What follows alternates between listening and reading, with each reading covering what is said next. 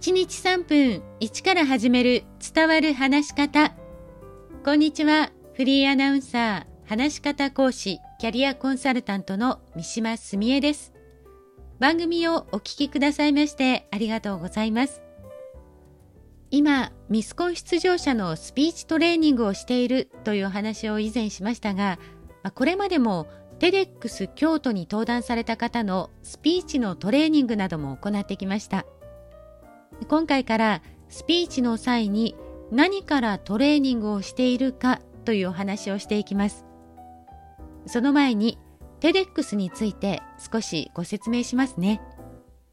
TED というのはご存知の方も多いのではないでしょうか。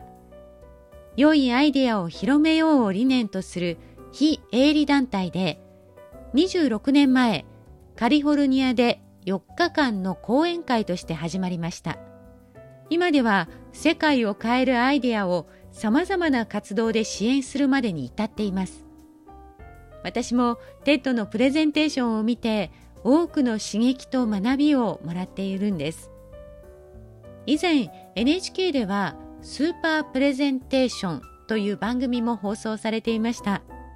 ご覧になっていた方も多いんじゃないでしょうかね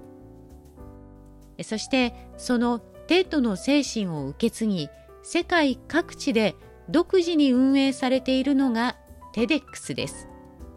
日本でも東京、札幌、京都、福岡など様々な地域で開催されています。私は TEDx 京都で登壇された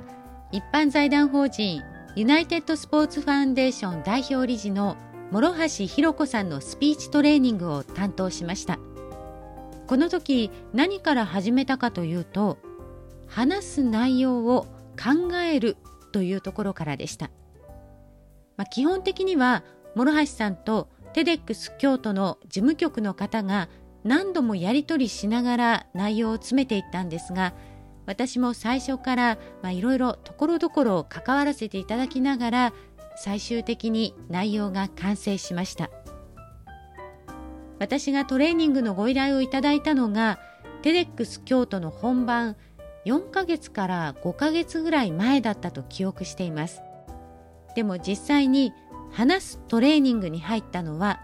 2ヶ月くらい前ですそれまでは内容を何度も何度も練り直していたんです。テデックスに限らず、今スピーチトレーニングをしているミスコンの出場者もそうです。何を話すか、どのような言葉を使うか、構成はどうするかなど、人前で話すときは話の内容が問われます。音声表現としてどう話すかという部分も大切ですが、まずは内容をじっくりと考えてみること、そうすることで伝わり方が変わってきます。今日も最後までお聴きくださいましてありがとうございました。